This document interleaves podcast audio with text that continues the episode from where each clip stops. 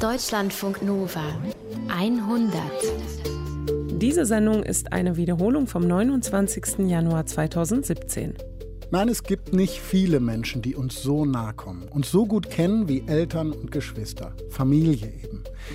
Diese Nähe, die kann toll sein, uns Wärme geben, Geborgenheit. Diese Nähe kann aber auch furchtbar sein. Keiner kann uns so schnell auf die Palme bringen wie Geschwister oder Eltern. Die kennen die Knöpfe, die schon früher in der Kindheit funktioniert haben und oft funktionieren die noch immer. Familie ist was Besonderes. Das merke ich schon, wenn ich meine Eltern umarme oder meine Geschwister. Diese Umarmungen sind anders, intensiver. Da ist etwas, was sonst nicht da ist. Diese Liebe. Und so heißt auch die 100 heute. Diese Liebe, es geht um Familie. Nilofer Erhami ist bei mir im Studio. Hallo Nilofer. Hallo. Drei Geschichten gibt es heute. Genau, in der ersten Geschichte treffen wir die Filmemacherin Caroline Genreit. Sie erzählt von ihrem Vater, der eine thailändische Frau kennengelernt hat und sie auch heiraten will. Eine Frau in Carolins Alter. Und Caroline, der ist das natürlich super unangenehm und sie sucht eine gnadenlose und verblüffend ehrliche Konfrontation mit ihrem Vater und wie die aussieht, das hören wir gleich. Wir lernen außerdem Detlef kennen. Er ist Erzieher und überlegt sich, dass er mehr Zeit mit seinen Kindern verbringen will.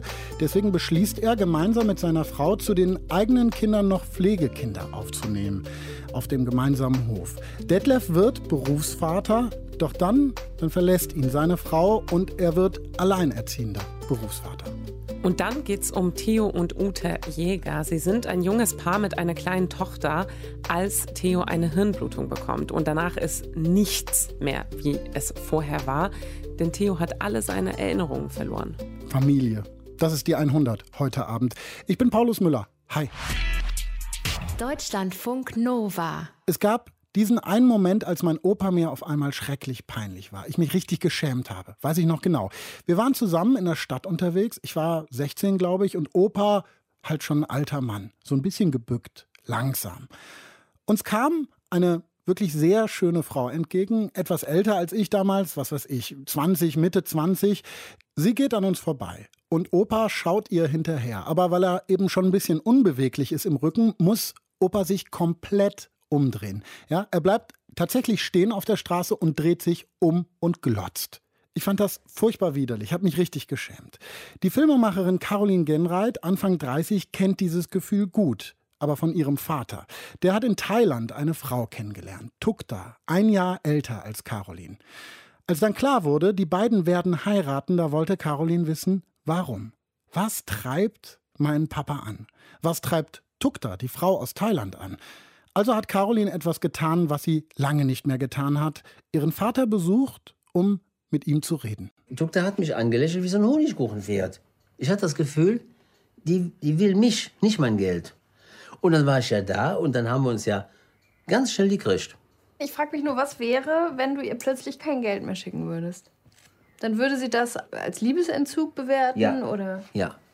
Ja. Das ist also Geld ist gleich Liebe und Geld drückt die Liebe aus, ja. Aber es ist wirklich ein anderes Verständnis von Liebe, ne? Ja. Aber Ist es. ist das mit deinem Verständnis von Liebe kompatibel oder gleicht sich das an oder? Ein bisschen. Ich muss lernen. Aber du willst das Risiko eingehen. Ja, ich gehe das Risiko ein. Ja. Ich habe nicht mehr viel Zeit, Caroline. Du kannst jetzt sagen Torschlusspanik. Ich habe einfach gesagt, ich habe keine Lust, noch jahrelang zu warten. Und ich werde nicht mehr jünger, eher noch tattriger. Stell dir mal vor, du bekommst eines Tages eine Postkarte von deinem Vater, auf der steht: Meine Liebe, wie geht's dir? Was macht dein Leben? Ich sitze am Golf von Thailand, esse Partei und trinke Changbier. Und ich habe hier eine Frau kennengelernt, die so alt ist wie du. Oh Gott, was ist denn jetzt los? Der eigene Vater, ein Sextourist? Was würdest du mit dieser Karte machen? Du könntest sie zerreißen oder sie ganz unten in eine Schublade stecken, in die du nie reinguckst, unter Quittung, unter ein altes Foto oder einen Liebesbrief, den du auch nie wieder lesen wolltest. Du kannst ignorieren, dass du diese Karte je in den Händen hattest und mit niemandem drüber sprechen. Oder du kannst einen Film drüber machen. Das habe ich getan. Ich bin in die Eifel gefahren und später nach Thailand und habe einen Dokumentarfilm gedreht über meinen Vater, seine Thai-Frau und irgendwie auch über mich. Ich habe den Film Happy genannt. Er hätte aber auch Unhappy heißen können. Oder Was zur Hölle ist mit meinem Vater los?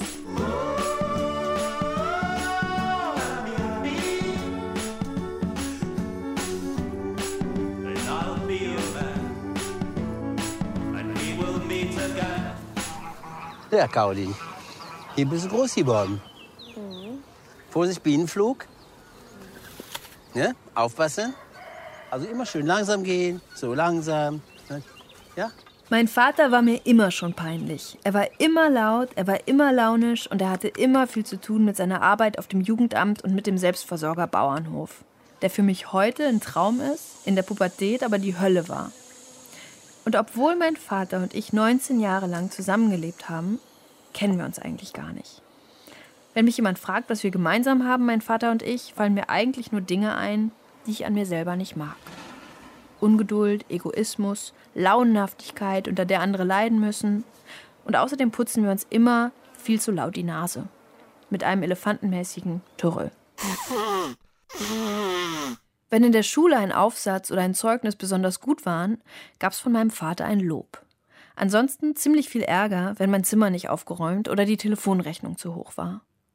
Mein Vater klopfte nicht an Türen, mein Vater las mein Tagebuch, mein Vater baggerte irgendwie auch meine Freundinnen an.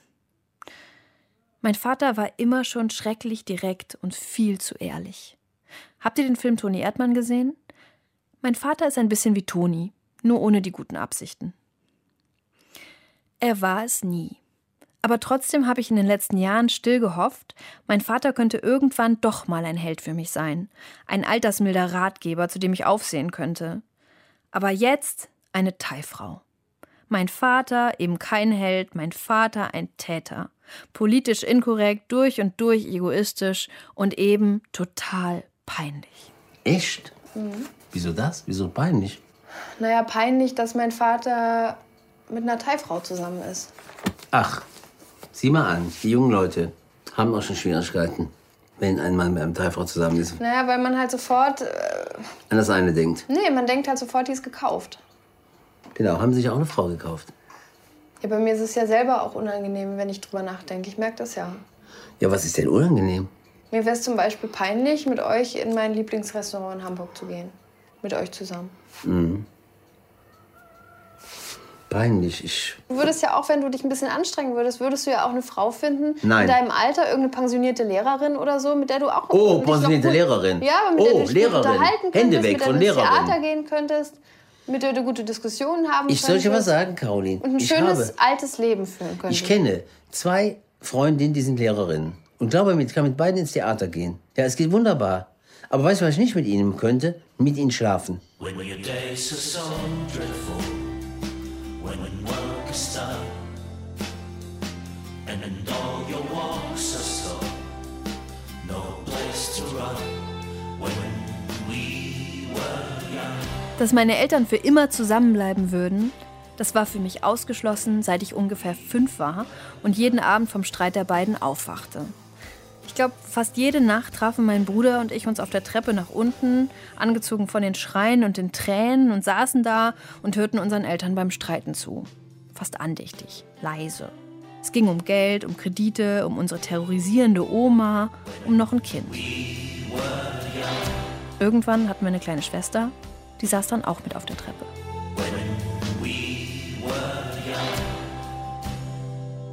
Ich bin zuletzt eigentlich nur selten in die Heimat gefahren. Das war immer alles so eng da. Mein Vater hat viel geschwiegen, wenn wir uns dann doch mal getroffen haben in den letzten Jahren.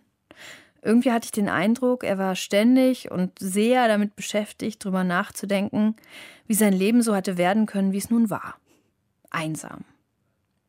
Mir kam es so vor, als hätte sich das Leben total an ihm gerecht, als wären die egoistischen Entscheidungen und Fehltritte aus der Vergangenheit, also mehr Kühe im Stall, mehr Arbeit als Jugendamtsleiter, Affären mit anderen Frauen, wie ein Bumerang zu ihm zurückgekommen und hätten ihn überwältigt. Er war ein unglücklicher Mann geworden, mein Vater. Nach der Scheidung meiner Eltern vor 14 Jahren waren eigentlich alle ausgezogen, einer nach dem anderen. Erst meine Mutter mit meiner Schwester, dann ich, dann mein Bruder. Mein Vater ist da geblieben. In dem dunklen Fachwerkhaus mit den vielen kleinen Zimmern und den tiefen Decken. Mit ein paar Schweinen, seinen Bienen, seinen Gänsen, viel Arbeit und einer großen DVD- und Büchersammlung. Im Dorf, in dem unser Haus steht, hat mein Vater nicht viele Freunde. Die Leute in der Nordeifel finden jemanden, der in Schlüppern und Feinribunterhemd seine Federviecher über den Hof treibt, eben schwierig. Er versuchte auch Frauen kennenzulernen, mein Vater. Über Annoncen und so. Weißt du, Caroline, ich habe die Schnauze voll von deutschen intellektuellen Beziehungen. Ich habe Kontaktanzeigen gemacht und ich habe hunderte Zuschriften bekommen. Die wollten einen Katalog mit mir abarbeiten. Das war so, wie, wie du isst Fleisch? Du, du, du isst Fleisch? Hast du das noch notwendig? Oder eine, kann ich mich daran erinnern. Was? Du schlachtest selber? Ah, nein, das mit so einem Mann möchte ich nicht leben. Die nehmen sich schon von Anfang an die Chance, mich kennenzulernen. Vielleicht, vielleicht bin ich der Mann in ihrem Leben. Ich schlachte halt nur. Und dann treffe ich mit einer, sagt die zu mir, ja, haben Sie denn eigentlich keine Freunde oder Freundinnen? Doch, habe ich gesagt. Ich habe einen riesen Bekanntenkreis. Ich habe Freunde, ich habe Freundinnen und ja, aber warum möchten Sie denn äh, sich jetzt mit mir verabreden oder? Ja, sage ich, ich habe aber keine Freundin. Ich habe keine Partnerin. Ich lebe alleine. Was bedeutet denn Partnerin für Sie? Ich habe gesagt, Partnerin bedeutet für mich, zusammen zu leben. Zusammen essen, zusammen kochen, zusammen Fernseh gucken, zusammen Haus putzen, zusammen schlafen. Ach, zusammen schlafen auch. Ihr sagt natürlich. Sie wollen also mit mir schlafen. Ja, sag ich, wenn Sie, mir, wenn Sie mir gefallen, möchte ich gerne mit Ihnen schlafen. Sie suchen also eine sexuelle Beziehung. Die hatte mich in fünf Minuten hatte mich auf den Sexmolch. Ja, ich fand das irre. Ja, und da frage ich mich, was soll der ganze Quatsch? Irgendwann kaufte mein Vater sich Sandalen und eine Stirnlampe und buchte im Reisebüro erst China und dann Thailand. Thailand war billiger als China und mein Vater ist ein Geizkragen. Und er mochte die Kultur und die Sprache. Deswegen fing er an, in einem buddhistischen Tempel in Eschweiler Thai zu lernen und flog immer wieder hin. Und natürlich traf er eine thailändische Frau, wahrscheinlich mehrere. Und diese Frau verkuppelte meinen Vater mit ihrer jüngeren Schwester, Tukta, die Frau von der Postkarte. Wir sitzen in seiner dunklen Küche und trinken schwarzen Kaffee. Hier ist alles aus Kiefernholz. Es gibt einen Gartenzwerg auf dem Schrank, der einen Stinkefinger zeigt, und eine Glückskatze, die uns vom Gewürzregal aus zuwinkt. Und auf einem gelben Notizzettel steht auf Thai Yindi, glücklich. Dass mein Vater nach Kaffee und nach Heu riecht, das hatte ich vergessen. Und dass er einen neuen Tick hat, den meine Oma im Alter auch bekam, das war mir irgendwie noch nicht aufgefallen bis jetzt. Aber er macht das jetzt ständig, die ganze Zeit. Zunge rein, Zunge raus, Zunge wieder rein. Ist er jetzt alt? Der hat graue Haare und eine künstliche Hüfte, einen Buckel sogar. Und ich glaube, er ist auch geschrumpft, mein Vater. so. Die Wandlung des Dieter G. Okay? Guck. Früher hatte mein Vater lange Haare und war hübsch. Das kann man auf den Fotos hier sehen. Ein bisschen wild. Eher stolz mit meiner jungen, schönen Mutter im Arm und einem Gesicht, das nach einem lauten Lachen und nach Leben aussieht. Oh. Das ist so blöde, ey. Das dreckige Lachen hat er mir vererbt. Und hat es selbst immer noch, benutzt es aber nicht mehr so oft. Und bin noch kaum gealtert, ne? Keine Veränderung. Keine Veränderung. Wo fandst du dich am attraktivsten? Hier, im Alter. Echt? Ja. Aber was glaubst du, was der junge Dieter zum alten Dieter gesagt hätte? Du bist bekloppt. Ich weiß nicht warum, aber der Film, vielleicht auch meine Regierolle, helfen mir dabei, jetzt Fragen zu stellen und Dinge zu sagen, die ich meinen Vater lange nicht mehr gefragt habe. Ehrlich ist das, schonungslos irgendwie. Das ist schön und gut, aber auch aufwühlend, verwirrend und manchmal traurig. Ich möchte jetzt zu meinem Vater irgendwie aufsehen können. Weißt, ich habe so eine Vorstellung von dir, wie du nach Thailand fährst und da in so ein Schlaraffenland und das ist ja alles so billig und die Frauen wollen was? alle und so. Ein, so ein Frauen, Frauen Frauenschlaraffenland. Mhm. Das ist das Image von Thailand. Und soll ich dir was sagen? Es Ja, aber das, sogar. was du ja erzählst, das ist ja, es das stimmt ja sogar teilweise. Das hast du jetzt schon ein paar Mal erzählt. Man, Ja, in aber ist Thailand so. kann man überall ständig, Ja. zu jeder Nacht und Tageszeit kann man Frauen kennenlernen. Ja. Und das ist toll. Ja, es ist toll. Jawohl, Weil du dich toll. dann wieder jung fühlst. weil ich mich jung fühle, weil vor allen Dingen, weil ich hier in Deutschland das nicht mehr habe. Aber Papa, du bist auch 60 Jahre alt. Vielleicht muss man das irgendwann nicht mehr haben. Ich hätte es aber gerne mit 60. wenn ich doch ohne die Ehre der Frauen zu verletzen, das in einem Land suchen kann, wieso darf ich denn nicht dahin? Ja, wieso aber das ist ja wieso ist das niederträchtig dahin? Eine Ware? Wenn Nein. die Frauen die Wahl hätten, dann würden sie sich gegen dich entscheiden. Bist du da so sicher? Schau mal, die Frau in Kaulak, ja, die ist zu mir jede Nacht in den Bungalow gekommen. Die hat kein Geld gekriegt. Die fand mich einfach nett. Das fand ich viel schlimmer. Weil ich wollte von, ich habe dir 20 Mal gesagt, dass ich nicht will. Ja, das fand ich viel schlimmer. Ja, aber weil die sich alle Hoffnung machen, Papa. Die hat, was, soll ich, was soll ich machen? Soll ich sie rausschmeißen? Soll ich Ja, da- ich, natürlich ich, sollst du sie rausschmeißen. Aber ich war so froh, dass ich, dass ich kuscheln konnte nachts. Da war ich froh. Papa, bist du so einsam? Ja. Ja, so einsam bin ich. Dass ich genossen habe, dass eine wildfremde Frau zu mir in den Bungalow kommt und hat sich gekuschelt. Ja. Habe ich sie nicht rausgeschmissen. So einsam bin ich. Ja.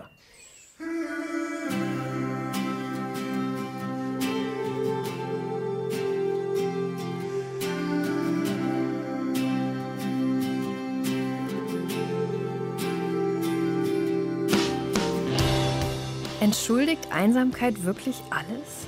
Ich habe so viele Fragen. Darf mein Vater das? Was ist das für eine Frau, die meinen Vater seit drei Jahren jeden Tag anruft?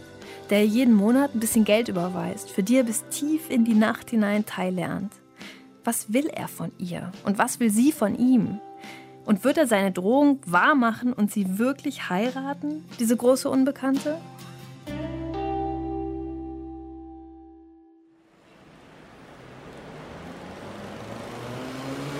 Mit diesen noch mehr Fragen und einem kleinen Filmteam fliege ich ein paar Monate später nach Bangkok. Einen ganzen Monat lang wollen mein Kameramann, mein Tonmann, mein Übersetzer und ich mit meinem Vater und seiner Tukta verbringen. Wollen dokumentieren und verstehen. Und bei der Hochzeit dabei sein. Ein Monat. Ich kann mich nicht erinnern, wann ich das letzte Mal so viel Zeit mit meinem Vater verbracht habe. Ich habe Angst davor. Vor der Nähe, vor der Intensität, davor, dass er mich nervt, davor, dass er mich blamiert vor den Menschen, mit denen ich zusammenarbeite. Und ich habe Angst davor, ich könnte meinen Vater abstoßend finden, wenn ich ihn mit seiner jungen Verlobten erlebe. Und auch Tukta gegenüber bin ich irgendwie skeptisch, sogar argwöhnisch in den ersten Drehtagen.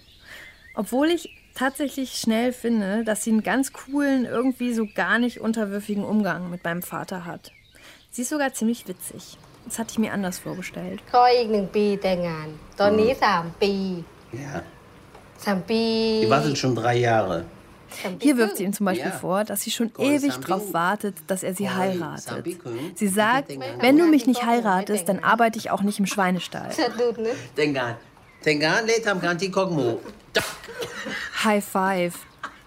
ไม่ด่าว่านะ Damit ist mein Vater dann einverstanden. Hauptsache keine Streitereien. Weiter war Kaptukta. Macht ihr eigentlich einen Ehevertrag?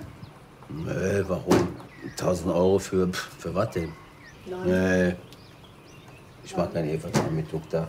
Tukta ist okay, ne, Tuki? Tukta ist 33, ein Jahr älter als ich und wirkt total erwachsen.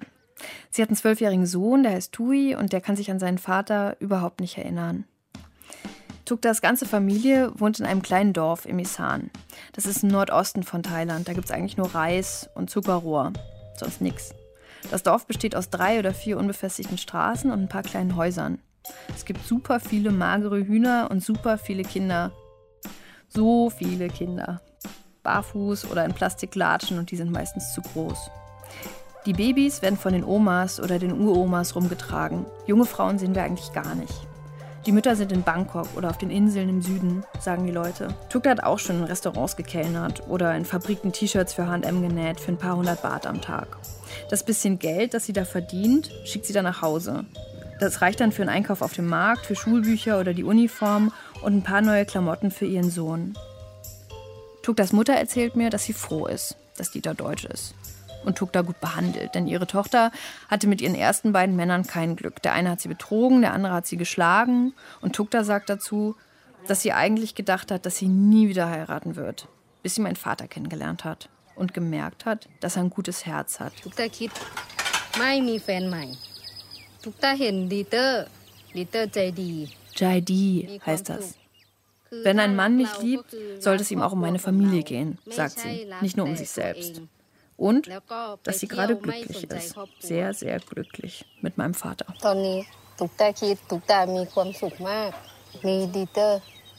Je mehr Zeit ich mit Tukta und ihrer Familie hier in diesem staubigen Dorf im Isan verbringe, desto mehr verstehe ich Tukta auch und ihre Motivation für die Beziehung mit meinem Vater.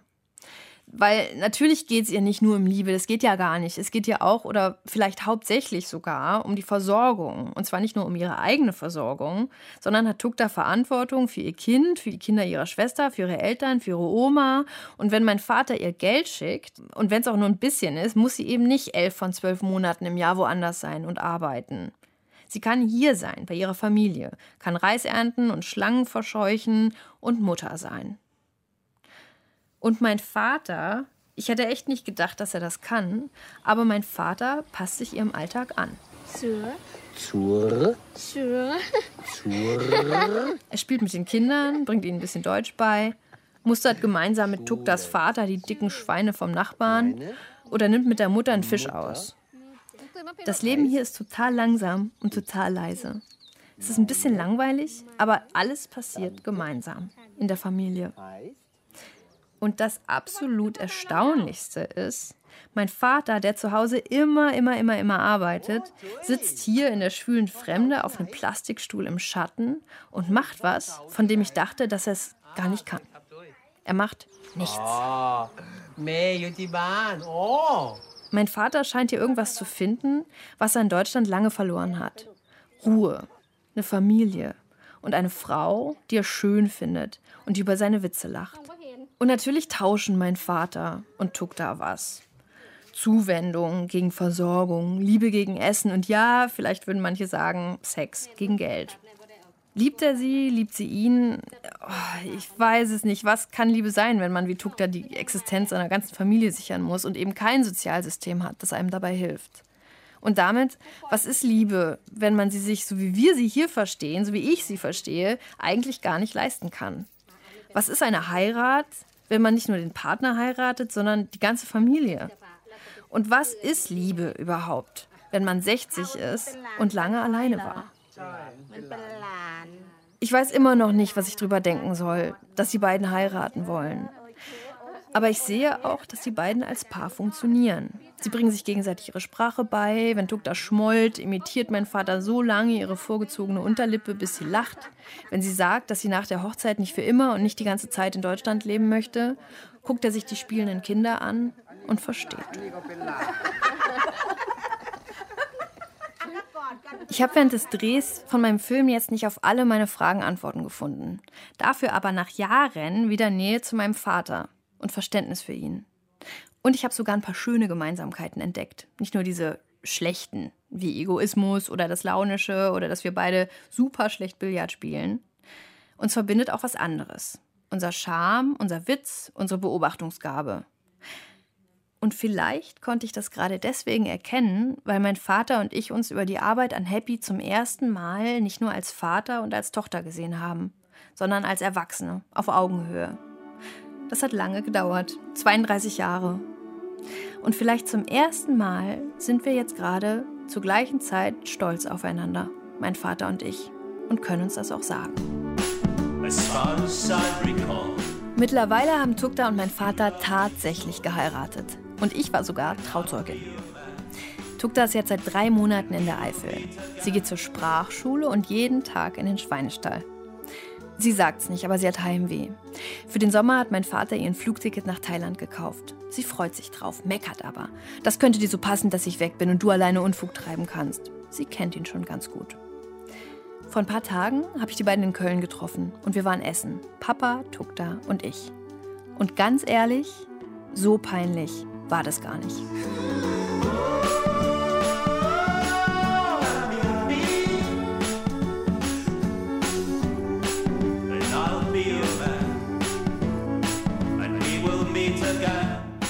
Happy heißt der Film von Caroline Genreit über ihren Vater und Tukta. Sehr sehenswert. Eine gute, eine lange Beziehung basiert ja irgendwann auch auf dem Vergangenen. Basiert auf dem, das man gemeinsam erlebt hat, die Krisen, die man überstanden hat, das Vertrauen, das sich gebildet hat, die gemeinsamen Urlaube, das Leben, irgendwann die Geburt der eigenen Kinder. Was, wenn das plötzlich alles weg ist, die Erinnerung gelöscht? Theo und Ute Jäger ist das passiert. Theo hatte eine starke Hirnblutung, die Folge Gedächtnisverlust. Er wusste nicht mal, dass Ute seine Frau ist, dass er mit ihr eine Tochter hat. Julia Möckel hat Theo und Ute getroffen. Die beiden haben ihr erzählt, wie sie es geschafft haben, ohne Vergangenheit in die Zukunft zu starten. Nach diesem einen Tag, der alles verändert hat. Ich habe schon die Stunden vorher gemerkt, dass irgendwas nicht in Ordnung ist. Ich weiß nur, als ich das Haus betreten habe, die Treppen zur Wohnung hochgegangen bin, hatte ich sehr weiche Knie und als ich dann die Tür aufmachte, sah ich ihn dann da liegen und das ist, als wenn man in einem Film ist, als wenn das jetzt, das kann nicht wahr sein. Da habe ich gar keine Erinnerung. Also was an dem Tag war und auch was kurz davor war auch nicht. Ich weiß nicht, wie ich ins Badezimmer gegangen bin morgens, das weiß ich nicht und ähm, ja, eigentlich gar nichts. 1982 war so ein Jahr, wo wir eigentlich auch so Pläne für unser Leben verfolgten. Mein Mann hat studiert, ich habe gearbeitet, wir hatten eine 17 Monate alte Tochter. Und ja, wie das so ist, man denkt an die Zukunft, wie das mal so wird, auch beruflich, wie sich das entwickelt, familiär auch. Dass das damals schon passiert, das ist irgendwie schade. Wie alt war ich denn da? 24, genau. 24 und mein Mann 25. Jetzt im Nachhinein war es für mich natürlich ein großer Vorteil, dass ich schon verheiratet war, als das passiert ist.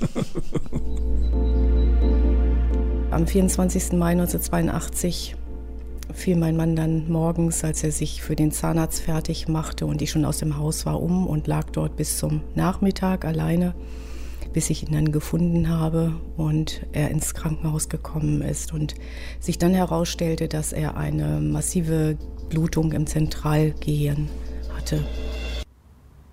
Also nach dem Koma fangen die Erinnerungen dann in der Reha-Klinik an. Also als ich dann da im Rollstuhl saß, ich musste erstmal gehen lernen und äh, ich wusste nicht, wer ich war, ich kannte meine Frau nicht, ich wusste gar nichts. In der Therapie musste ich irgendwann mal das erste Mal das Tagesdatum aufschreiben. Da habe ich gedacht, Mensch, äh, Datum? Ja, stimmt, eigentlich gibt es ein Datum. Dann fiel mir nicht ein, dachte ich, was für ein Jahr haben wir? Und überhaupt dieses Gefühl, nicht zu wissen, in welchem Jahr ich lebe, das war so ein ganz komisches Gefühl. Ich weiß nicht, in welchem Jahr ich lebe. Er musste laufen lernen, er musste lesen, schreiben, rechnen. Man muss sich vorstellen, jemand, der Physik studiert hat, wo ja gerade das Grundstudium, Mathestudium ist, nicht mehr eins und eins zusammenzählen konnte. Ne? Es war so, dass die Ärzte davon ausgegangen wären, dass ich sterben würde. Deswegen hatte ich erstmal so ein positives Grundgefühl. Ich habe mich gefreut, dass ich weiterleben konnte. Ich Habe ja auch immer Fortschritte gemacht. Irgendwann konnte ich dann wieder gehen.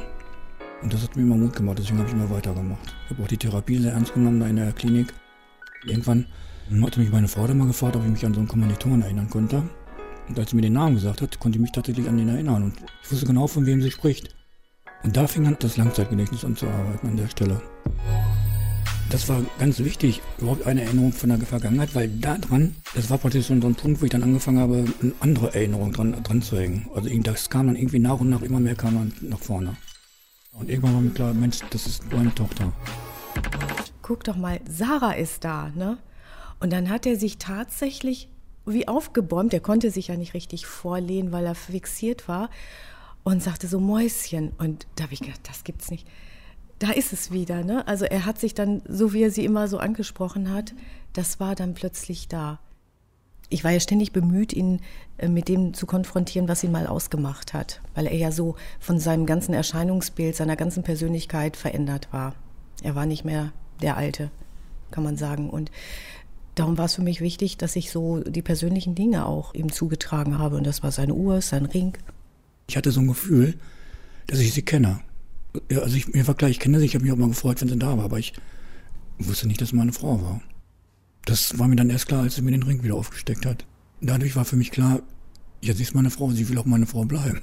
Deswegen war das für mich sehr wichtig, dieser Moment. Das war für mich gar kein Thema.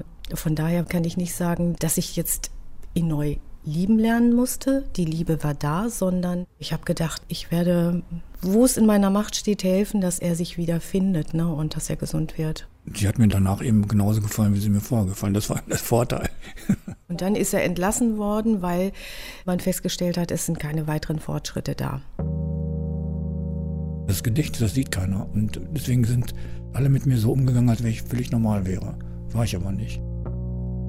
Wir konnten ja so dankbar sein, dass er überhaupt so wiederhergestellt war. Auch mit diesem Handicap des fehlenden Kurzzeitgedächtnisses. Ich habe ständig alles vergessen. Bin ja jahrelang vom Einkaufen gekommen, war fürs Kochen eingekauft und äh, die Sachen waren weg. Da musste ich erstmal suchen, wo ich es hingelegt habe. Ne? Oder manchmal war es so, da dachte ich, Mensch, warst du jetzt schon einkaufen? Also ich habe in Kauf genommen, dass Freunde, Bekannte gedacht haben, oh, die ist aber sehr bevormundend, wie die mit ihrem Mann umgeht. Das war schon sehr unangenehm, aber das musste ich halt in Kauf nehmen. Unser Alltag hätte nicht funktioniert. Ich hatte auch Phasen, wo ich da auch Verständnis für gehabt hätte. Wenn sie gesagt hätte, ich, ich schaffe das nicht mehr, ne, weil mir auch ganz oft ganz dumme Dinge passiert sind. Er konnte ja nichts dazu, aber das war ständig so, dass ja, einfach, was ich ihm gesagt habe, wo ich ihm wirklich zigmal gebeten hatte, es zu tun, ihm aufgeschrieben hatte, er es dann doch nicht gemacht hat. Ne? Ich hatte einen wichtigen Termin, sitze im Auto, boah, das Licht geht doch nicht. Er hat sich nicht gekümmert. Ne? So ganz banale Dinge, aber die ja äh, doch immens wichtig sind im Alltag. Ja, das war ihm, das Leben war zu schnell für mich. Wenn ich im ICE sitze, der mit 300 fährt, ich gucke aus dem Fenster und es geht ständig alles an mir vorbei und ich habe keine Chance festzuhalten, was da gerade passiert ist. Das Brutale war eben, dass dieser ICE nie angehalten hat. Ne? Ich, es, es ging immer weiter. Die Kinder waren für ihn eigentlich die ganzen Jahre auch eine große Hilfe. Es waren ja auch immer Herausforderungen, allein die vielen Termine, die es da gab, ne, durch Schule und ähm, auch als sie dann etwas älter waren, dann hatten die auch nachmittags ganz viele Termine. Drei Töchter haben wir. Mhm. Zwei Jahre nachdem mein Mann diese Gehirnblutung hatte, kam die zweite Tochter zur Welt. Und dann 88 die Timna. Wenn er mit denen wohin gefahren ist und äh, es ging darum, das Auto wiederzufinden, dann hat mein Mann so seine Spielchen entwickelt und die Kinder damit einbezogen, damit er den Wagen wiedergefunden hat. Und die empfanden das auch nicht als Belastung. Das haben sie mir also immer wieder gesagt. Papa war halt so und sie sind damit groß geworden und ja, es war halt schwierig, wenn ich Dinge nicht wusste. Ne? Dann äh, klappte das nicht. Und dann riefen sie an, ja, Papa wollte uns abholen und jetzt ist er nicht da, wo steckt er denn? Und das war bei uns normal. Er hat nie gesagt, ich habe es vergessen. Das hätte mir sehr geholfen. Aber das hat er nie. Er hat es immer ironisch überspielt und die Situation dann irgendwie umgedreht. Man kann es ja auch anders sehen, hat ja auch was Gutes. Es kann sein, dass es Scham war oder dass ich das einfach nicht zugeben wollte, dass ich ständig alles vergesse.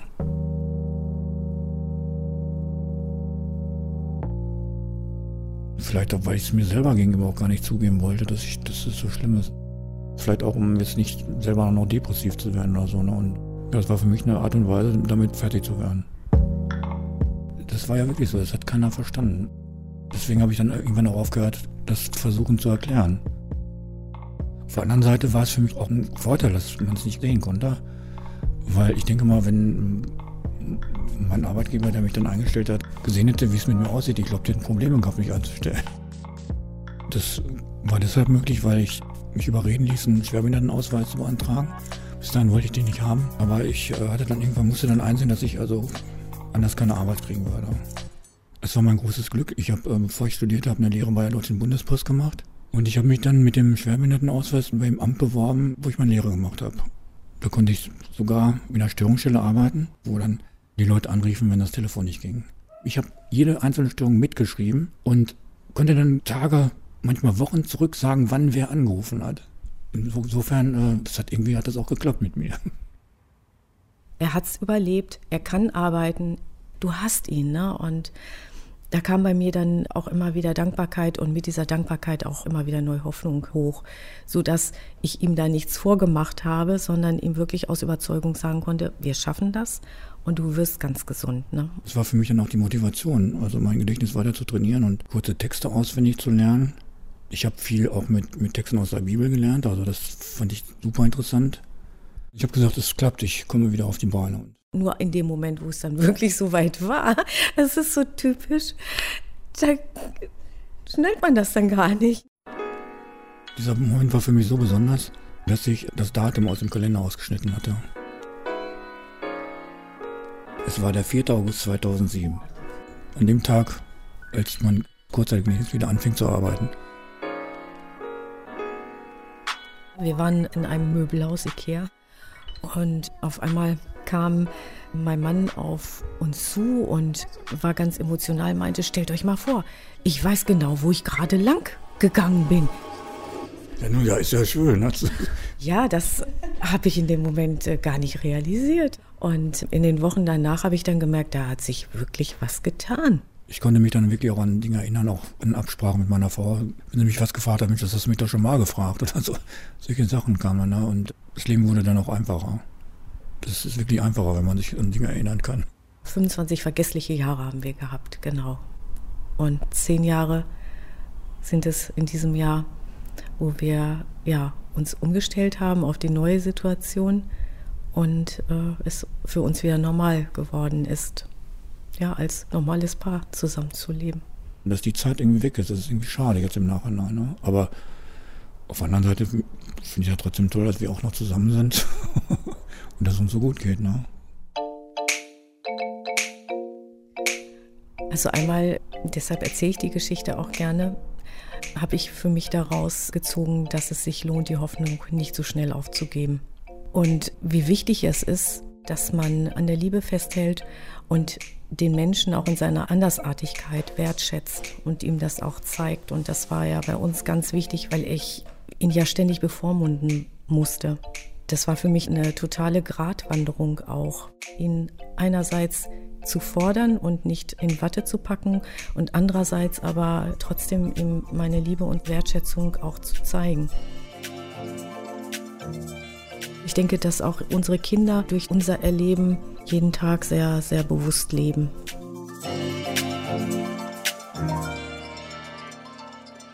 Julia Möckel hat Theo und Ute für die 100 getroffen. Übrigens, Ute Jäger hat ein Buch über die Geschichte geschrieben. Es heißt Mein unglaubliches Leben mit einem Mann, der sein Gedächtnis verlor und nach 25 Jahren wiederfand. Sorry, aber jetzt gibt's hier Klischee. Wenn ich an Familie denke, dann wird mir tatsächlich warm ums Herz. Familie heißt vertraute Menschen, das heißt Liebe, das heißt Geborgenheit. Kein Wunder, aber dass Kinder, die keine Familie haben oder deren Familie kaputt ist, darunter leiden, richtig Schaden nehmen. Wir lernen jetzt einen Mann kennen, der sich irgendwann gedacht hat, wir haben doch hier eine Familie und diese Familie könnte Gerüst sein für Kinder und Jugendliche, denen genau dieses Gerüst fehlt. Detlef hat also Pflegekinder aufgenommen, die mit ihm, seiner Frau und den gemeinsamen Kindern leben sollen. Doch dann geht seine Frau und Detlef macht weiter, alleine, 25 Jahre. Rebecca Endler hat den alleinerziehenden Vater und Pflegevater, seine Pflegekinder und seine leiblichen Kinder getroffen. Ja, das Früheste, woran ich mich erinnern kann, was halt wirklich dann so den Unterschied gemacht hat, glaube ich, für uns, war, dass meine Eltern mit dem Beginn quasi, also als wir die ersten Pflegekinder aufgenommen haben, eingeführt haben, dass sie nicht mehr Mama und Papa sind, sondern beim Vornamen genannt werden wollen, damit es halt für die Kinder auch einfacher ist. Detlef und Marianne. Früher Mama und Papa, jetzt Detlef und Marianne. Es ist Anfang der 90er Jahre. Detlef ist Erzieher und seine Frau Marianne ist Betriebswirtin. Die beiden haben zwei Töchter. Jana, die mir ihre Geschichte erzählt, und Mali. Und Detlef und Marianne sind Pflegeeltern. Wobei eigentlich nur Detlef. Marianne verlässt ihren Mann kurz nach dem gemeinsamen Umzug auf den Bauernhof. Detlef ist jetzt alleinerziehend und er ist der einzige Verantwortliche auf dem Hof. Da ist er Mitte 40. Plötzlich stand ich hier mit dem ganzen Quest, äh, dem Hof, den Kindern. Wie viele Kinder waren das? Also meine beiden waren hier und dann noch drei andere. Und das war für mich schon ja, keine Herausforderung, das war eine Überforderung. Ne? Also es war ne, alles ja in den Anfangsphasen so schwierig für jeden, denke ich mal. Ne? Und wenn ich heute so nachdenke, kann ich nicht mehr sagen, wie äh, das überhaupt gelungen ist. Diese Anfangszeit ist heute über 25 Jahre her. Detlef wollte damals eine Arbeit haben, die er von zu Hause aus erledigen konnte. Weil er seine Töchter aufwachsen sehen wollte. Er wollte eben nicht einer von diesen Vätern sein, die müde von der Arbeit kommen und dem Kind noch schnell einen Kuss auf die Stirn geben, bevor die schlafen gehen. Er wollte ganz für sie da sein, und seine Arbeit war dann eben noch für andere Kinder da zu sein, deren Eltern sich nicht selbst kümmern können oder wollen. Pflegevater sein, rund um die Uhr. Wenn man sich dafür entscheidet, dann ist das halt so. Ne? Dann muss man das in Kauf nehmen. dass äh, diese, diese Trennung Beruf, Familie, dass die fließend ist. Ne? Und ähm, am Anfang war das nicht nur fließend, das, das, das ging so ineinander über, dass ich gar nicht mehr ne, so wusste, wo ich, privat war ich nicht mehr da. Ne? Das gab es nicht. Der Vater auch nicht mehr? Ich habe mich bemüht, auch Vater zu sein. Das heißt aber auch für alle. Detlef ist heute Anfang 70. Er ist ein ruhiger Mann mit einer kleinen Brille und vielleicht das einzig Auffällige an ihm ist ein Pottschnitt aus für sein Alter noch sehr blonden Haaren. Jana ist seine älteste Tochter und eine Freundin von mir. Zusammen mit ihr besuche ich ihren Vater Detlef auf seinem Hof. Dort lebt er auch heute noch mit Pflegekindern in einem abgeschiedenen Idyll. Zumindest erscheint es einem so, wenn man gar keine Ahnung von Hofarbeit oder Jugendlichen oder Tieren hat. Scheunen aus Holz und kaputten Ziegeln, alles ist ein bisschen heruntergekommen, überall steht Gerümpel, schöne uralte Möbel, die darauf warten, irgendwann mal aufgearbeitet zu werden, und riesige Hunde, die über das leuchtend grüne Gelände jagen. Es gibt Pferde auf der Koppel, es riecht nach Mist, und wenn man die gute Landluft tief einatmet, fühlt es sich an, als würde der ganze Körper kurz Urlaub machen. Das hier nennt sich Erziehungsstelle. Das sind also die Kinder, die in Heimen vielleicht nicht gut aufgehoben sind, aber in einer Pflegefamilie gar nicht. Ne? So, die passen da gar nicht rein, weil ihre Vorerfahrungen halt entsprechend schwierig waren. Mhm. Aber hier ist es ganz klar so schon von vornherein, die äh, Kinder oder Jugendlichen, die so vermittelt werden, die werden schon als schwierig eingestuft. Detlef lebt im Moment mit zwei Jugendlichen auf dem Hof.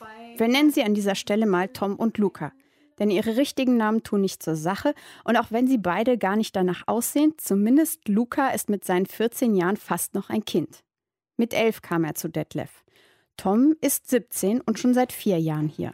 Dieses Jahr macht er die Schule fertig. Ich darf mir sein Zimmer angucken. Hallo. Hallo. Kannst du ein bisschen erzählen, wie sieht hier dein Alltag aus? Alltag? Mhm. Schule, Essen, Trainieren und dann gehe ich schlafen. Was trainierst du? Bodybuilding. Ah, sieht man. Und ähm, wie war Weihnachten? Was habt ihr gemacht? Gefeiert. Also wir haben gemeinsam gegessen und ja. Gab es Geschenke? Ja, ja, vom Detlef gab es eigentlich ganz viele Geschenke und äh, Filme, ein Tanktop, also ein besonderes Tanktop. Ein Bodybuilding-Tanktop. Tom erzählt mir hier gerade wahrscheinlich seinen bisher größten Erfolg. Die Tatsache, dass er sich von Detlef zu Weihnachten ein Tanktop gewünscht hat, klingt erstmal komisch. Ist es aber nicht, wenn man seine Geschichte kennt. Tom wurde in seinem jungen Leben immer weitergereicht. Mutter, Tanten, Großeltern, Heime, Auffangstation. Und als er endlich hier ein Zuhause fand, wog der Teenager etwa 100 Kilo. Hier hat er gelernt, Kontrolle über sein Leben zu bekommen und er hat sehr viel abgenommen. Und dann hat er angefangen zu trainieren. Vier bis sechs Mal die Woche. Arnold Schwarzenegger ist sein großes Idol. Willst du auch Bodybuilder werden und dann in die Politik gehen? Nee, Politik nicht, aber Bodybuilding mache ich ja schon. Ich hätte ja eigentlich einen Wettkampf schon gehabt, aber der wurde abgeblasen. Was ist denn da das Ziel? Mr. Universe? Olympia, ne? Ziele haben ist super. Ziele haben bedeutet, eine Perspektive für die eigene Zukunft zu sehen. Das ist nicht selbstverständlich denn das setzt voraus, dass man an sich selbst glaubt. Aber an viele der Kinder, die hier bei Detlef landen, hat vorher noch nie jemand geglaubt. Jana, Detlefs leibliche Tochter, die zusammen mit den Pflegekindern aufgewachsen ist, hat das oft erlebt. Man muss ja auch davon ausgehen, dass die meisten wirklich ein äh, total gestörtes Selbstbild mit sich rumtragen und auch mit reinbringen. Dass sie wirklich von Anfang an nur gesagt bekommen haben, du bist nichts, du wirst nie was werden. Und mit so einem Selbstbild dann überhaupt erstmal zu bestehen, ist ja schon eine wahnsinnige Aufgabe. Einige scheitern an dieser Aufgabe. Auch das gehört zu dem Leben eines Pflegevaters dazu.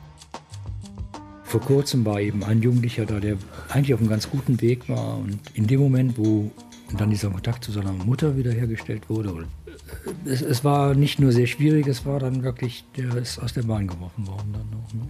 Drogen waren im Spiel. Ähm, ja, das war dann so ein Punkt, wo ich äh, zum Schutz aller hier auch sagen musste, so, wir müssen ne, dafür sorgen, dass das so jetzt einen anderen Weg nimmt. Tom und Luca nennen das zynisch Happy End. Sie sind erleichtert, dass der Störenfried endlich weg ist. Detlef hat den Jungen in eine Klinik zum Entzug gebracht.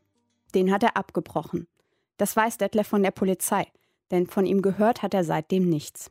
Ja, und das ist so ein Stand, wo ich dann hm, auch sehr pragmatisch sage, ja gut, für mich geht es dann nicht weiter. Ne? Das sagt er so. Aber aufgeben, sich mit Dingen abfinden, Also das gehört einfach gar nicht zu Detlefs Persönlichkeit. Ist immer noch eine Tür offen. Die Pflegekinder nennt er Familienmitglieder. Also mehr, äh, Und für seine Familie tut er beinahe alles. Bis hin zur Selbstaufgabe. Klar habe ich zwischendurch mir auch in den Kopf gefasst und gesagt, es kann nie wahr sein, was der da jetzt schon wieder investiert und schon wieder macht und ne, da wieder bei der Schule ist und da wieder jetzt irgendwie bei der Polizei ist und dann da irgendwie noch was regelt und hier und wo ich dann auch echt dachte so, boah, echt, das ist jetzt äh, wirklich ein Limit und weiter geht's nicht, aber er immer noch weitermacht und Ja, was denkt man dann, wenn dann die Polizei schon wieder vor der Tür steht? es macht einen total traurig. Also ich weiß auch, dass mich das sehr, sehr traurig gemacht hat. Für deinen Vater oder für das, das Kind? Ja, für alle irgendwie. Also das, ähm, da hat irgendwie so das ganze Gemeinschaftsleben drunter gelitten, dass da jemand so negativ aus der Reihe fällt.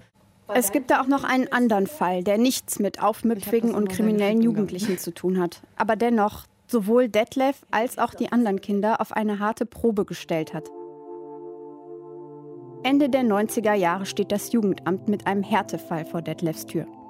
Ein siebenjähriger Junge, der bis dahin den größten Teil seines Lebens in einem Schrank verbracht hat. Er kann nicht reden, er kann nicht gehen. Detlef nimmt den Jungen bei sich auf. Das war auch, ja, dummerweise auch ein bisschen lustig, wenn der losgelaufen ist. Das sah aus wie ein Kind, was gerade zum ersten Mal läuft. Also eher wie ein einjähriges Kind als ein siebenjähriger. Da haben wir uns dann damals natürlich auch so ein bisschen drüber lustig gemacht, weil wir auch noch klein waren. Das war schon ein bisschen gemein, aber es ähm, war halt so was ganz, ganz Fremdartiges. Das Jugendamt geht von einer Entwicklungsverzögerung aus. Also etwas, das bei der richtigen Förderung aufgeholt werden kann. Er macht Fortschritte, lernt zu laufen und zu kommunizieren. Meilensteine. Aber Detlef hat immer mehr das Gefühl, dass da noch etwas anderes ist. Aber man hat eben nicht erkannt, dass der nicht nur eine Entwicklungsverzögerung hatte, sondern wirklich eine ja, entsprechende schwere Störung. Und das lag wahrscheinlich daran, dass die Mutter in dieser Zeit nicht so gelebt hat, wie man das als Mutter machen sollte. Alkohol, Drogen und, und, und. Und ja, das alles hat dazu geführt, dass der einfach nur in bestimmter Weise funktionieren konnte. Äh, obwohl er dann so viel Eigenständigkeit dann auch entwickelt hat, trotzdem sehr überfordert mit sich alleine. Immer wieder, dass äh, die Rückmeldung brauchte und immer wieder meinen Vater brauchte und ihm mehr oder weniger den ganzen Tag hinterher gedackelt ist. Wie alt warst du da ungefähr? Da war ich gerade in der Pubertät, also kam da gerade rein. Das war schon nicht ganz ohne.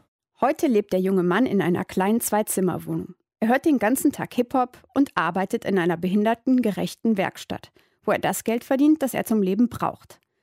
An Feiertagen kauft er sich ein Ticket, setzt sich in den Bus und besucht seinen ehemaligen Pflegevater. Das ist ja auch eine Erfolgsgeschichte dann, oder? Ähm, ja, das ist wahrscheinlich das, was man erreichen konnte. Ja, ja. Detlef ist hier nicht etwa übertrieben kritisch. Vielmehr ist es so, dass er sich wirklich schwer damit tut, Erfolge für sich zu verbuchen. Er ist kein Angeber. Er hat für seinen Pflegesohn eben das getan, was getan werden musste. In diesem Fall hat sein Einsatz eine grausame Existenz in ein gutes Leben verwandelt. Neben Detlefs beiden leiblichen Töchtern haben noch elf Pflegekinder bei ihm ein Zuhause gefunden. Jana und Mali waren beide noch klein, als die ersten Pflegegeschwister kamen. Deswegen haben sie das auch mit der Selbstverständlichkeit von Kindern hingenommen. Der Papa wird schon wissen, was er da tut. Also ich weiß, dass ich am Anfang hat mich das sehr irritiert, dass da eben jetzt Kinder in unserer Familie sind, die sich nicht an diese Regeln halten, die für uns selbstverständlich waren, mit denen wir aufgewachsen sind. Ja, so ethische Grundregeln eben, ne? Nicht zu lügen, netten Umgang miteinander zu pflegen, die Eltern nicht zu beklauen, ne? So, so ganz alltägliche Dinge, mit denen wir nie konfrontiert waren, was für uns selbstverständlich war. Da weiß ich auch noch, dass ich gerade so in den ersten Jahren mir sehr viel Mühe gegeben habe, da diesem Ehrenkodex meines Vaters zu entsprechen, dass ich da ne, sehr versucht habe, wirklich auch das brave Kind zu sein, was das alles lebt, was der Vater so predigt. Hat dich das auch unter Druck gesetzt? Voll, ja, total, ja. Das war mir damals nicht bewusst, aber jetzt so, ne, wenn ich reflektiere, habe ich eigentlich schon sehr früh eine Rolle eingenommen, eigentlich eines Erwachsenen, die ich damals noch gar nicht tragen konnte, um eben auch meinem Vater zu gefallen und da vielleicht auch nochmal diese Sonderrolle zu haben. Vielleicht auch der Grund, warum ich dann als Jugendliche auch so ein bisschen aus dem Rahmen gefallen bin. Und ich hatte schon eine sehr wilde und sehr rebellische Jugend.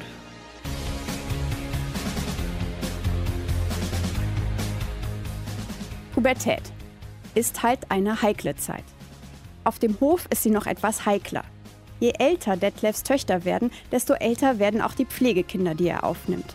Jetzt sind es eher Pflegeteenager. Eigentlich ist die Pubertät die Phase, in der mit mehr oder weniger Getöse eine ganz natürliche Abkapselung von der Bezugsperson stattfindet. Wenn ein Teenager zu Detlef auf den Hof kommt, muss er genau das Gegenteil tun. Sich auf Detlef und seine Regeln einlassen, ihn als Bezugsperson akzeptieren. Mir ist relativ schnell klar geworden, dass alles steht und fällt damit, dass ich wiedererkennbar bin. Das heißt, das, was ich sage, das muss ich auch leben. Und dass alles, was ich sage und nicht lebe, Quatsch ist. Ne? Die haben auch sehr schnell getestet, ist das, was der sagt, auch das, was er tut. Und teilweise hm, sehr intensiv. Wie was denn zum Beispiel? Ja, wenn jemand hier irgendwas geklaut hat, ne, dann war das teilweise eben auch, wir versuchen, was machst du denn jetzt? Ne? diese Sachlage durchaus ernst zu nehmen, zu sagen, das nicht hier. Aber denen trotzdem die Möglichkeit zu geben, als, als Mensch Bestand zu haben. Ne? So als Individuum trotzdem das Gefühl, der schätzt mich immer noch wert. Nur das, was ich da getan habe, das findet der Mist.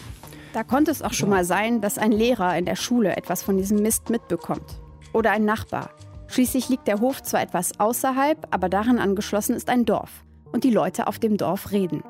Ich denke, das haben wir auch trotz äh, vieler Differenzen alle so erlebt, ne? dass wir trotzdem irgendwie eine Familie oder eine Gemeinschaft sind und dass da jeder sich sicher fühlen soll. Also wenn da von außen irgendwie Stressfaktoren kamen, dann waren wir auch immer sehr geschlossen dahinter, ne, demjenigen zu helfen, zu unterstützen, dass da jemand so viel Mut aufbringt und sich wirklich für Schwächere so engagiert. Das hat mich schon immer sehr imponiert. Detlef ist ganz klar immer auf der Seite der Kinder. Er hat sich schon oft mit Lehrern und Nachbarn angelegt. Damit hat er gar kein Problem. Sein Einsatz beschränkt sich nicht auf Menschen in Not. Detlef hat ein Herz für Kreaturen aller Art, die von anderen abgestoßen werden. Und so ist der Hof im Laufe der Zeit das Zuhause von zig Tieren geworden. Das hat sich einfach so ergeben. Dieses Wort benutzt Detlef tatsächlich ständig. Pferde haben sich ergeben, Emus haben sich ergeben. Ja, sogar Kamerunschafe und ein afrikanischer Springbock haben sich ergeben. Wenn er mitbekommen hat, dass Pferdchen hier oder die Gänse oder der V oder was auch immer da alles angeschleppt wurde, die kommen halt da nicht klar, wo sie herkommen und sind da nicht erwünscht und man weiß halt nicht, was mit den Tieren passiert, wenn die nicht irgendwo anders aufgenommen werden. Und da habe ich erlebt, dass mein Vater da sehr, sehr äh, sich schwer getan hat, irgendwas abzulehnen. Es war schon häufiger so, dass wir dann sehr überrascht waren, dass es am nächsten Tag hieß, so und jetzt äh, haben wir wieder ein paar neue Tiere hier bei uns. Tiere, das waren so meine heimlichen ja, Mitarbeiter, ne? die therapierten automatisch. Egal, ne, Der Hof, das Zuhause für verstoßene Geschöpfe. Es ist leicht, Parallelen zu den Pflegekindern zu ziehen, aber es gibt wesentliche Unterschiede. Die Tiere können hier bleiben bis sie so alt sind, dass sie eines Morgens einfach nicht mehr aufwachen. Pflegekinder müssen irgendwann ausziehen, spätestens nach Abschluss ihrer Ausbildung. Dann sind sie offiziell erwachsen und auf sich gestellt. Im Idealfall haben sie viel bei Detlef gelernt und schlagen sich als gestärkte Persönlichkeiten durchs Leben. Es gibt sie, diese Beispiele. Aber die Regel sieht anders aus. Detlef hat über die Jahre lernen müssen, seine eigenen Erwartungen an die Realität anzupassen. Was ist realistisch machbar? Das ist in vielen Fällen ernüchternd. Ich habe nicht das Bedürfnis, einen Hartz-IV-Empfänger in die Welt zu entlassen. Ich habe nicht das Bedürfnis, jemanden so zu begleiten, dass der nicht ins Gefängnis kommt. Ne, ich habe ganz andere Vorstellungen, ganz andere Wünsche, ganz andere Ideen. Aber manchmal ist es wirklich so, dass man ja dann damit zufrieden sein muss und den anderen auch wertschätzen muss, trotzdem. Das ist eine Herausforderung, die, ja, an der ich auch lange, lange gearbeitet habe. Detlef sagt, er mag Menschen nicht. Für jemanden, der so viele menschliche Abgründe gesehen hat und der so genau weiß, wozu Menschen alles in der Lage sind, ist das keine überraschende Aussage. Aber Detlef ist auch jemand, der sein ganzes Leben den Menschen gewidmet hat. Tom und Luca sitzen mit uns am Tisch, als Detlef sagt, dass er Menschen nicht mag. Beide sind total verdutzt. Wer, wenn nicht dieser Mann, soll Menschen denn sonst mögen? Detlef sieht das und er versichert beiden sofort, dass er sie ja sehr mag, nur eben die Allgemeinheit nicht. Wenn er auf die letzten 25 Jahre zurückblickt, mit dem Wissen, was er heute hat, würde er das Ganze nochmal machen? Ja, wenn man alles vorher wüsste. das nur, ich weiß nicht, ob man. Dieses Gemummel da ist Luca, der sagt, nee, den würde ich hier nicht mehr nehmen. Sagen wir, im Prinzip denke ich, würde ich das auch nochmal machen. Man kann halt nur die Dinge realisieren, die, ähm, die möglich sind. Und ich habe, denke ich mal, vieles von dem, was möglich war, habe ich auch versucht umzusetzen. Detlef sagt, wenn Tom und Luca raus sind und auf eigenen Beinen stehen, ist Schluss. Dann fühlt er sich zu müde und zu alt, um weiter Pflegevater zu sein. Aber das hat er früher auch schon mal gesagt. Und so richtig glaubt ihm das niemand.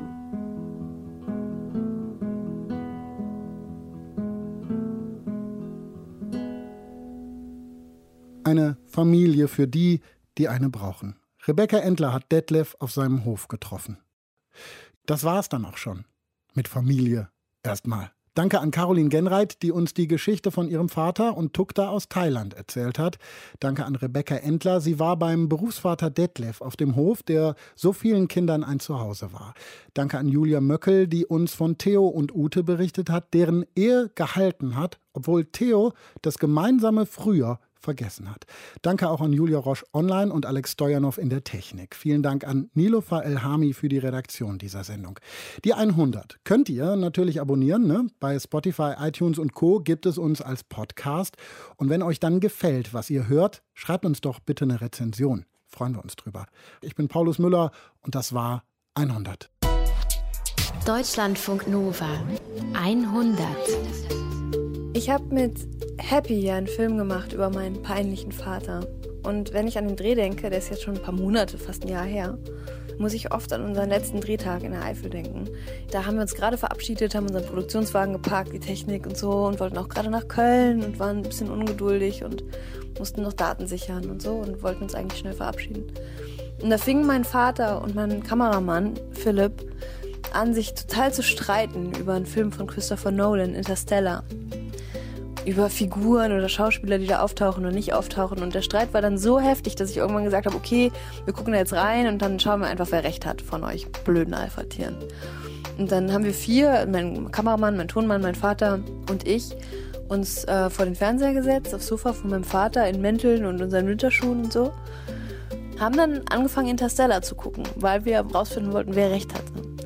Und nach der ersten halben Stunde Interstellar hat mein Vater dann Saft geholt und nach der zweiten halben Stunde Bier und nach der dritten halben Stunde Schokolade. Der Film dauert drei Stunden.